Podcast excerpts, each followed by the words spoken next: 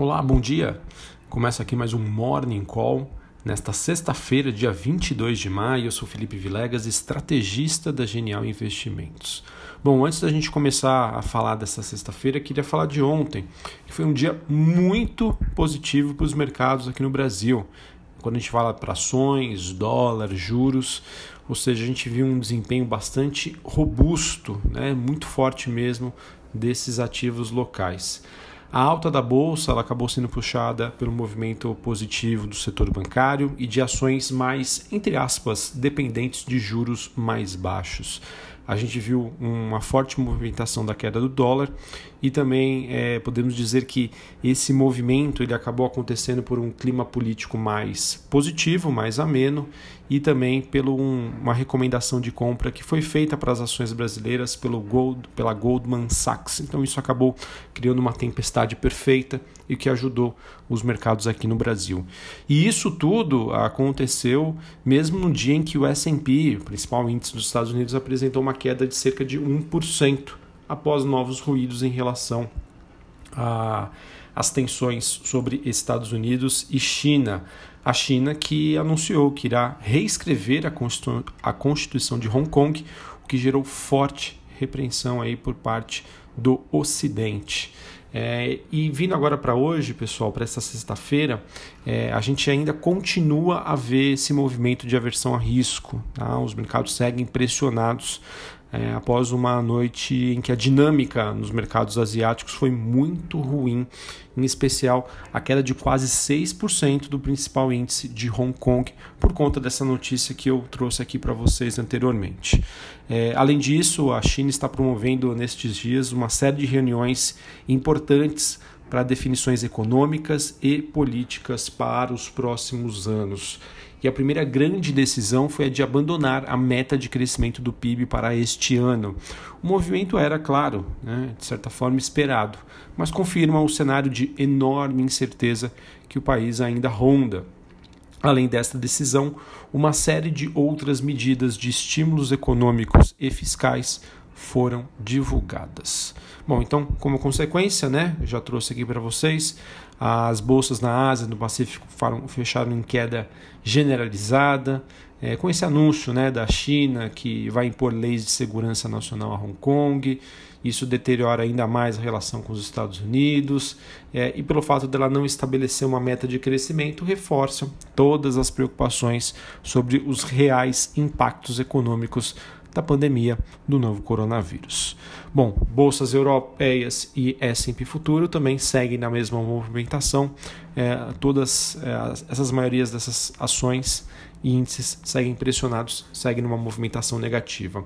Sobre as commodities, o petróleo WTI nesta madrugada, ele que é negociado na bolsa de Nova York, chegou a cair quase 10%.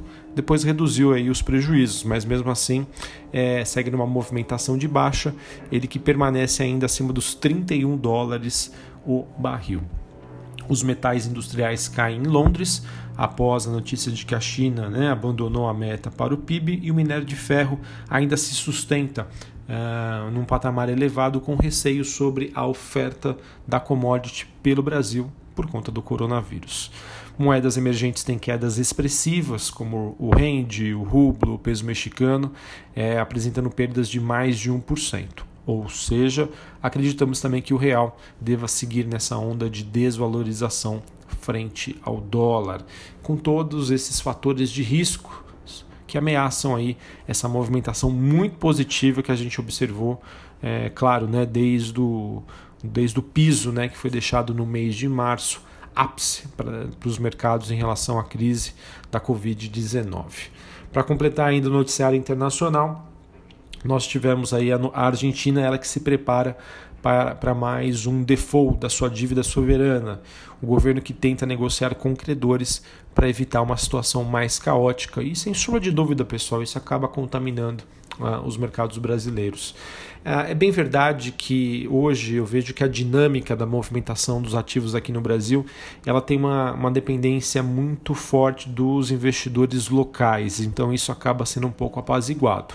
Mas a gente não pode aí deixar de lado o fato de que sim, isso acaba sendo uma, uma preocupação para o investidor estrangeiro.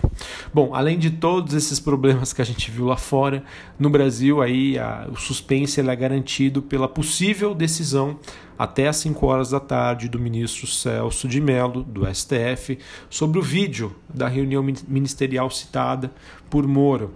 Se esse vídeo for divulgado na íntegra, é, ele tem potencial aí de elevar a temperatura na política em meio a um cenário de aceleração da Covid-19 aqui no Brasil. Os últimos números, infelizmente, mostram que os casos aqui no Brasil é, superam 310 mil, com um recorde de mortes de 1.188 em 24 horas. Uma notícia aí bastante triste. Bom, uh, sobre os eventos corporativos, hoje, após o fechamento do mercado, a Uzi Minas e a Equatorial divulgam os seus dados de balanço. É, ontem, queria destacar aqui duas empresas que divulgaram seus números. Primeiro, Lojas Renner, ela anunciou que obteve um lucro líquido de 10,4 milhões no primeiro trimestre de 2020, porém isso representa um tombo de 93,6% com o lucro que ela obteve no ano passado. Suas receitas caíram 6%, seu EBITDA ajustado, ou seja, potencial de geração de caixa, caiu 65%, em linha com o que foi já dito pelo CEO em eventos anteriores, tá? mostrando que o cenário realmente para Renner continua bastante desafiador e a companhia deve seguir uma dinâmica é, de expectativa de saída das quarentenas aqui no Brasil. Se isso acontecer, o papel tende a reagir positivamente. Pelo que eu vejo, pelo que avaliei de algumas opiniões, é, o, há uma expectativa de que, frente a esse resultado, o, a expectativa de reação é neutra, tá? veio bem em linha com o que já era esperado. Porém, a gente sabe né, que o dia hoje está bem conturbado, então a, a, se Renner caiu, cair hoje não necessariamente vai ser por conta do balanço, mas sim por todo o clima de aversão ao risco que pode fazer com que os ativos brasileiros entrem num dia de realização de lucros. A gente também teve a Cogna Educação, a Scroton Educacional, ela que teve um lucro líquido de 46,80 milhões de reais no primeiro trimestre deste ano, que representa uma queda de 85% na comparação ano a ano. Suas receitas caíram 11,4% e seu EBITDA, potencial de geração de caixa, caindo 14,5% é, no último resultado. Demais é, notícias corporativas que eu queria trazer aqui para vocês, nós tivemos a Aliar, ela que é uma empresa de medicina diagnóstica, ela informou que iniciou nesta semana o oferecimento de testes com alto grau de sensibilidade para a detecção do novo coronavírus. Os testes foram desenvolvidos pela companhia farmacêutica Abbott e são do tipo sorológicos, notícia positiva para essa companhia. É, além disso, nós tivemos a Grendene informando que as atividades das suas companhias eh, nas unidades localizadas eh, no Ceará serão retomadas de forma parcial. A Grendene, para quem não conhece, ela é fabricante de calçados. É, também nós tivemos, uh, vamos ver aqui, a MRV. O balanço da companhia foi adiado para o próximo dia 28 de maio, após o fechamento do mercado. A Multiplan informou que vai retomar as suas operações em Porto Alegre a partir de hoje, dia 22, com horário reduzido, do meio-dia até as 8 da noite.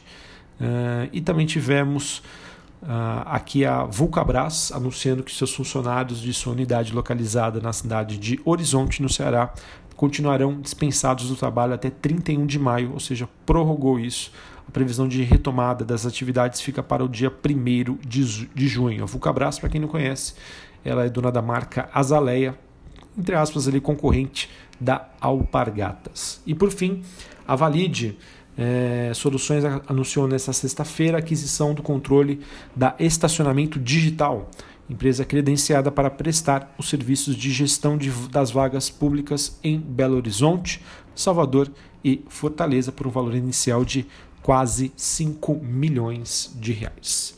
Bom, em suma, a gente acaba tendo aí um dia que, na minha opinião, traz um viés negativo, com toda essa tensão lá fora, e também sobre a expectativa aí da divulgação desse vídeo que foi denunciado aí pelo ex-ministro da Justiça Sérgio Moro.